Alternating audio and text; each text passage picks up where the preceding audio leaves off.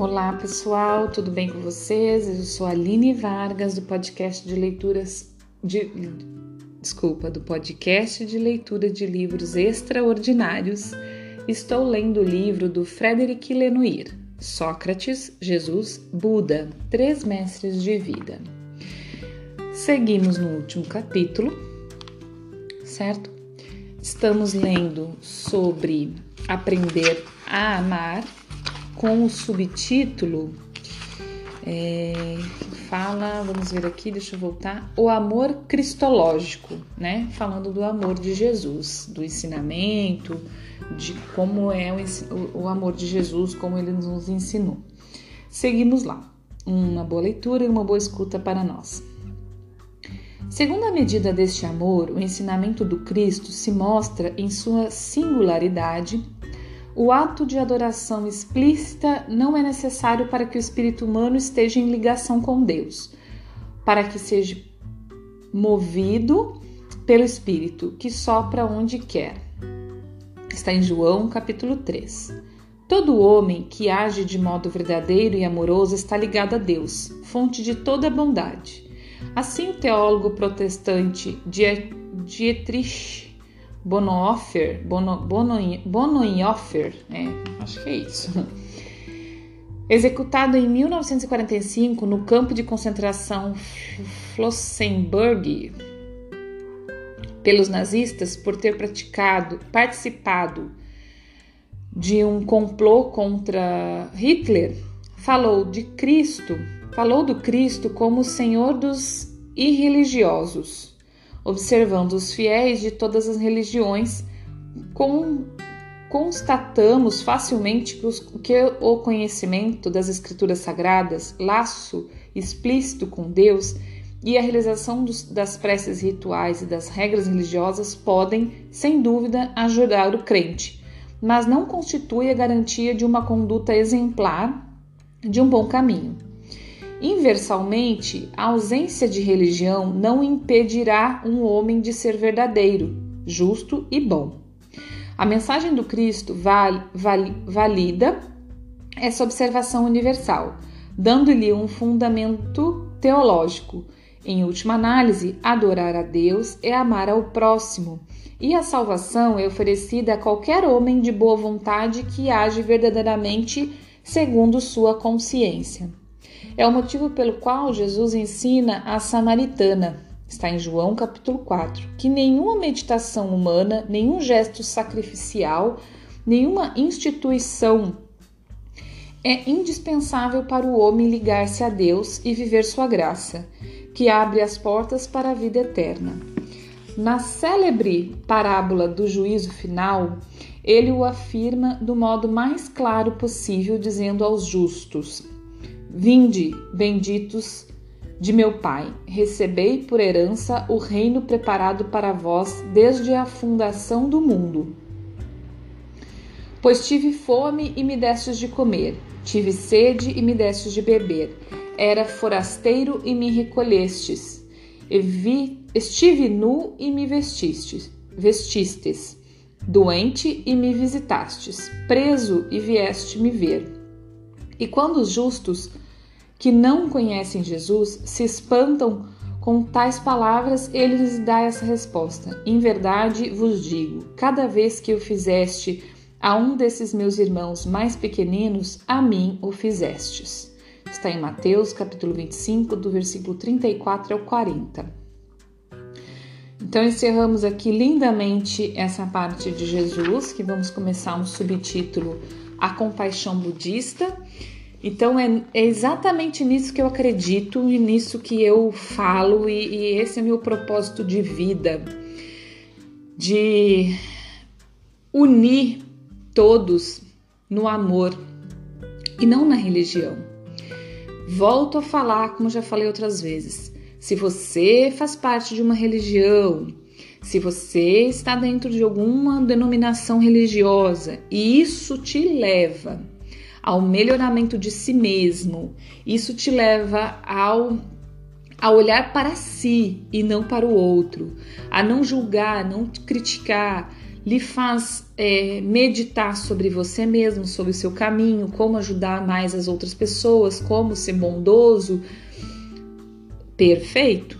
Se, e se você precisa desta denominação, deste de, de se ir é, constantemente para se manter assim neste caminho, se esse lugar onde você vai, se essa denominação onde você vai te, te leva a essas reflexões, te coloca neste caminho, perfeito.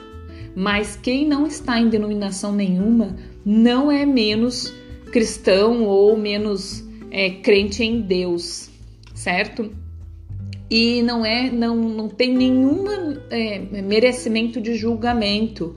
É, isso acontece muito. Quem está em denominações julga quem não está e diz que quem não está em denominação nenhuma não é, é, é cristão, não merece a salvação e não sei o que, não sei o que. Não é isso. Não é isso que Jesus disse, não é isso que está na Bíblia. E não é isso que é a verdade. Então terminamos aqui com essa, essa colocação e vamos na, no subtítulo A Compaixão Budista. Então vamos lá, a compaixão budista. Mesmo pretendendo revelar o amor, dom de caráter divino, o ensinamento de Jesus não nega o eros socrático, o desejo jamais satisfeito que leva o coração humano a se apegar ao que lhe falta e que pode conduzi-lo à beleza, à bondade e à verdade suprema. O mesmo não acontece com o Buda. Este condena sem ambiguidade o amor-desejo seu ensinamento, como vimos no capítulo sobre a verdade, visa até mesmo a erradicá-lo. O objetivo do Buda é eliminar todo o sofrimento, já que o desejo cede é causa de sofrimento. Um desejo cede, né? É onde está o desejo, é a causa de sofrimento. Convém renunciar a ele de modo radical. A excese e a prática da meditação budista visam suprimir todo desejo, toda sede, toda falta e todo apego. O amor eros é, pois, identificado pelo Buda como aquilo que causa sofrimento e, por causa disso, absolutamente condenado. Porque, contrariamente a Sócrates e a Jesus, o Buda não crê na experiência de um Deus absolutamente bom, fonte de toda bondade, ao qual o nosso desejo poderia nos conduzir e nos prender para nossa maior felicidade. Portanto, ele não vê no amor-desejo senão o apego que produz sofrimento, por, porque fonte de insatisfação permanente. Do mesmo modo que não prega o amor-filha, amizade recíproca, pois ele também pode levar à infelicidade. Nosso amigo pode não nos amar mais ou então morrer. E esses traumas que decorrem do nosso apego podem, podem levar a um grande sofrimento. Todo amor-apego é, portanto, afastado pelo Buda. Nessas condições, pode ainda existir uma forma de amor no budismo? Ou a indiferença pelo outro é aceita para que nunca se sofra? A impassibilidade, a impassibilidade seria então a virtude suprema? São perguntas, né? Essa questão ocupou profundamente o pensamento budista durante os séculos que se seguiram à morte do fundador. Foi em torno deste ponto central que se desenvolveram muitas controvérsias e que se produziu a principal cisão no interior da Sangha.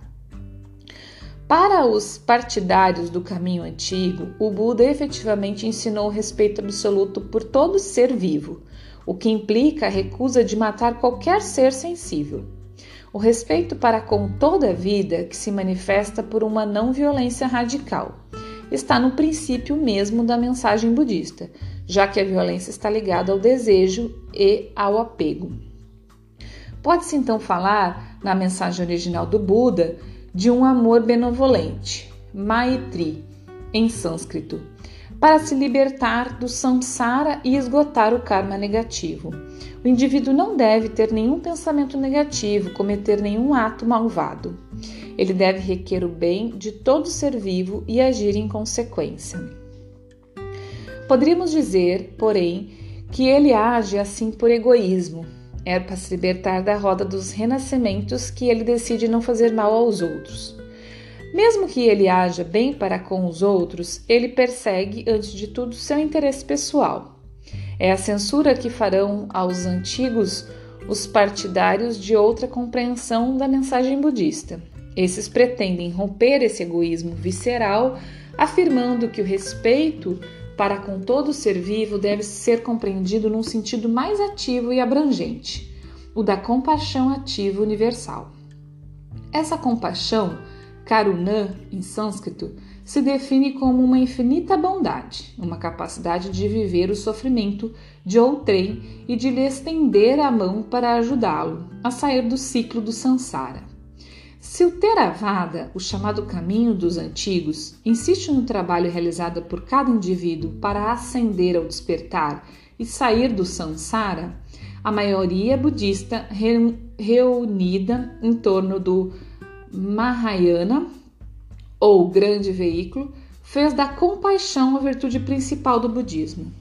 A partir daí, toda a literatura budista do grande veículo e também a do Theravada por sua vez, fortemente influenciada ao longo dos séculos pela doutrina da compaixão, vai reler a vida e os ensinamentos do Buda na dimensão dessa virtude suprema.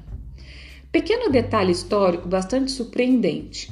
Foi por volta do início de nossa era, no momento em que Jesus oferece sua mensagem sobre o amor-dom, que o grande veículo vence decisivamente na distante Ásia budista e que o amor-compaixão se torna o pivô do Dharma.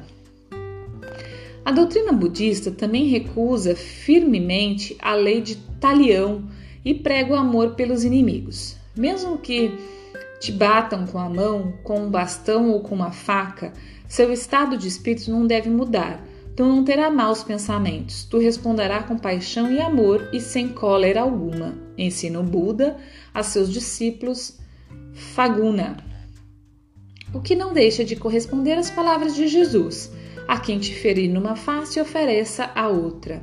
Está em Lucas capítulo 6, versículo 29. Mas poderíamos observar que a compaixão do Buda é ainda mais universal que a do Cristo, já que é a todo ser vivo que seu ensinamento salvador se dirige. Nisso, ele vai mais longe que Jesus e Sócrates, que permanecem confinados num horizonte antropocênico. Uma das consequências que decorrem do pensamento do Buda é o profundo respeito pelos animais e pela natureza em sua totalidade. Esse respeito, que impregna a tradição budista, não é partilhado pela tradição ocidental grega e judaico-cristã, na qual a compaixão pelo sofrimento animal está quase ausente. Influenciadas pelas doutrinas maianistas, os bio, desculpa, biografi, as biografias do mestre contam que, quando ele entrou em meditação sob a figueira de Bodhigaya, aquele que ainda não era o Buda foi assaltado pela lembrança de sua infância. Ele se instalava à sombra de uma árvore nos jardins do pai e observava observava os agricultores arando os campos sob o forte sol indiano. Ele era apenas uma criança, mas já sentia imensa compaixão tanto pelos lavradores que trabalhavam durante trabalhavam du duramente quanto pelos insetos que morriam rasgados, esmagados pela pressão do arado. Essa compaixão é descrita como um sentimento de profunda empatia pelos seres violentados pela vida, pelos seres sofridos. Essa lembrança, afirma os biógrafos do Buda, vai ser o ponto de partida do processo que o conduzirá ao despertar e à descoberta dos quatro nobre, das, das quatro nobre, nobre verdades. Seus biógrafos nos dizem também que, durante toda a sua vida, o Buda se compadecerá do sofrimento de todos os seres, dando prova de bondade e de empatia mesmo para com os mais frágil broto de grama. O Buda exigirá de seus monges que eles cuidem uns dos outros, que tenham uns para os outros a mesma atenção que mostravam para com ele. Tendo um dia chegado a um dos monastérios de sua comunidade, o Buda, o Buda cruza com Putigata, Um monge velho e doente, imerso em urina e excrementos, sem que os outros monges inteiramente sem que os outros monges, inteiramente entregues às suas práticas e às suas meditações, pensassem em cuidar dele. Não faço nada pelos outros monges. É por isso que eles não cuidam de mim, disse Putgata, quase que se desculpando pela sujeira na qual se encontrava. Ajudado pelo fiel companheiro Ananda, o Buda dá banho em Putgata, lava sua roupa e decide tratá-lo. Depois disso, ele convoca todos os monges do monastério e os repreende pela falta de compaixão. Não tendes mãe, não tendes pais para cuidarem de vós. Se não cuidares um dos outros, quem cuidará de vós? Aquele que cuida de mim deve cuidar dos doentes. Pessoal, vamos parar por aqui, porque a gente tem uma, uma diferença aqui, uma, uma parada aqui mesmo no texto, e aí é, amanhã a gente continua nessa leitura, né, do entendimento do, do amor, né, de, de Buda.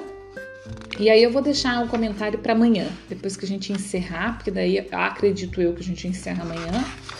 Eu comento um pouco dessa dessa questão dos três, dos três, né?